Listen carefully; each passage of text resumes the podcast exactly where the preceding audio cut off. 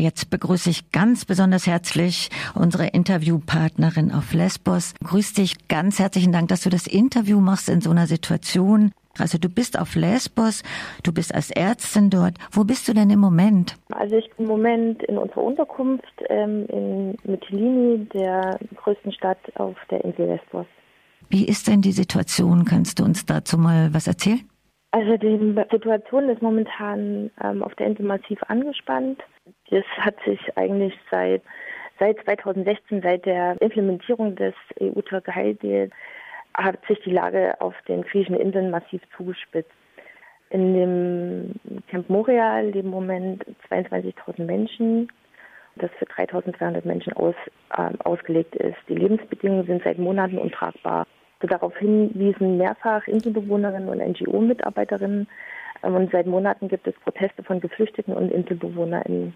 Es zeigt sich eigentlich seit Wochen eine zunehmende Feindseligkeit von InselbewohnerInnen gegenüber Geflüchteten. Kannst du es gerade ja, nochmal konkreter machen, sowohl wenn du sagst, die Situation hat sich verschärft, was du beobachtest in dem Flüchtlingslager und was du mitkriegst bei der Bevölkerung? Also von der Bevölkerung her ist, dass wir oder Gerüchte kursieren, dass NGO, NGOs von Geflüchteten profitieren und ähm, die als Pull-Faktor agieren. Inwiefern profitieren die? Finanziell profitieren. Also genaue Angaben dazu weiß ich nicht, aber das sind okay. Gerüchte, dass die NGOs finanziell von der Situation hier ähm, profitieren.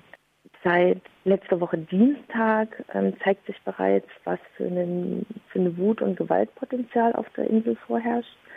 Ähm, es kam zwei Tage lang zu gewaltvollen Protesten gegen den Beginn von dem, von dem geschlossenen Camp in der Nähe von Matamados. Es wurden in der Nacht von Dienstag zum Mittwoch 200 MAT-Polizisten, also so eine Spezialeinheit der griechischen Polizei, auf die Insel gebracht, um die Baumaschinen zu ähm, schützen. Und die Polizisten mussten nach zwei Tagen die Insel verlassen, weil sie massiv angegriffen wurden. An sich ist das. Ähm, von wem wurden die angegriffen? Von Faschistinnen und InselbewohnerInnen. An sich ist das eine gute Aktion, aber die Aktion ist vor allen Dingen von Faschisten und Inselbewohnerinnen, die gegen Geflüchtete sind, ähm, durchgeführt worden.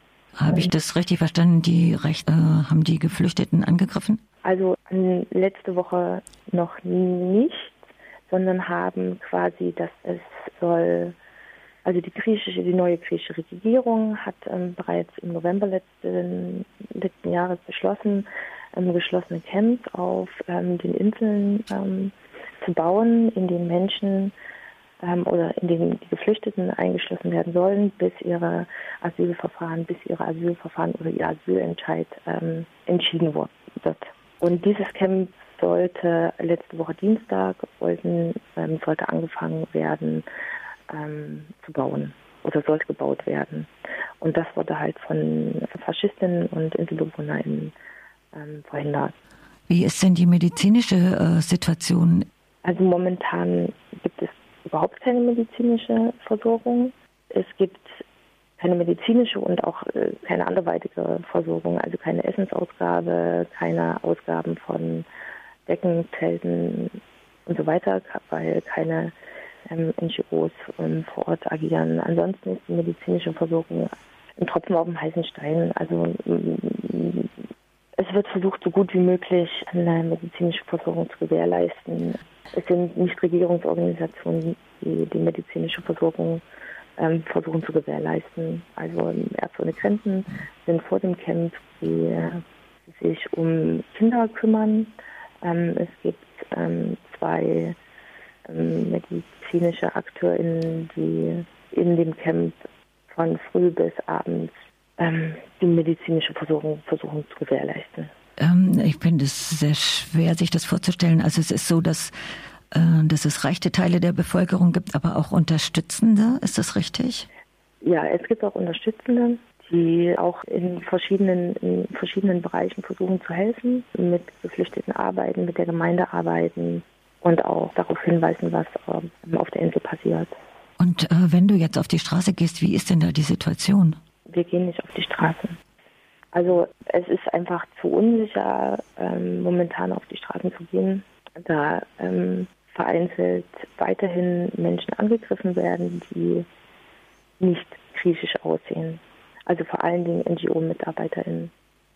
Es sind sehr viele seit ähm, Montag sehr viele abgereist. Da von den NGOs? Von, die, von den NGOs, also die Mehrzahl der Mitarbeiterinnen sind abgereist. Ein bisschen noch zu erzählen, was, also am Sonntag war eigentlich der Tag, an dem es massiv eskaliert ist. Da, also am 28., das war am Freitag, hat ja Erdogan angekündigt, die Grenze nach Europa zu öffnen. Daraufhin kamen recht viele Boote auf, ähm, auf den Inseln an.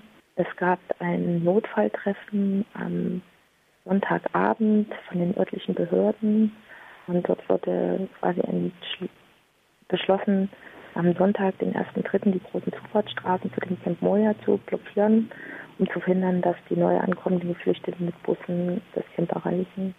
Am Sonntag ist in einer kleinen Hafenstadt in Termi, da wurden zwei Boote ähm, mit Geflüchteten gewaltsam daran behindert, ähm, an Land zu kommen. Sie sind, mussten vier Stunden in dem Hafen verharren, bis sie dann ähm, an, an, einer anderen Stelle ähm, an Land gehen konnten.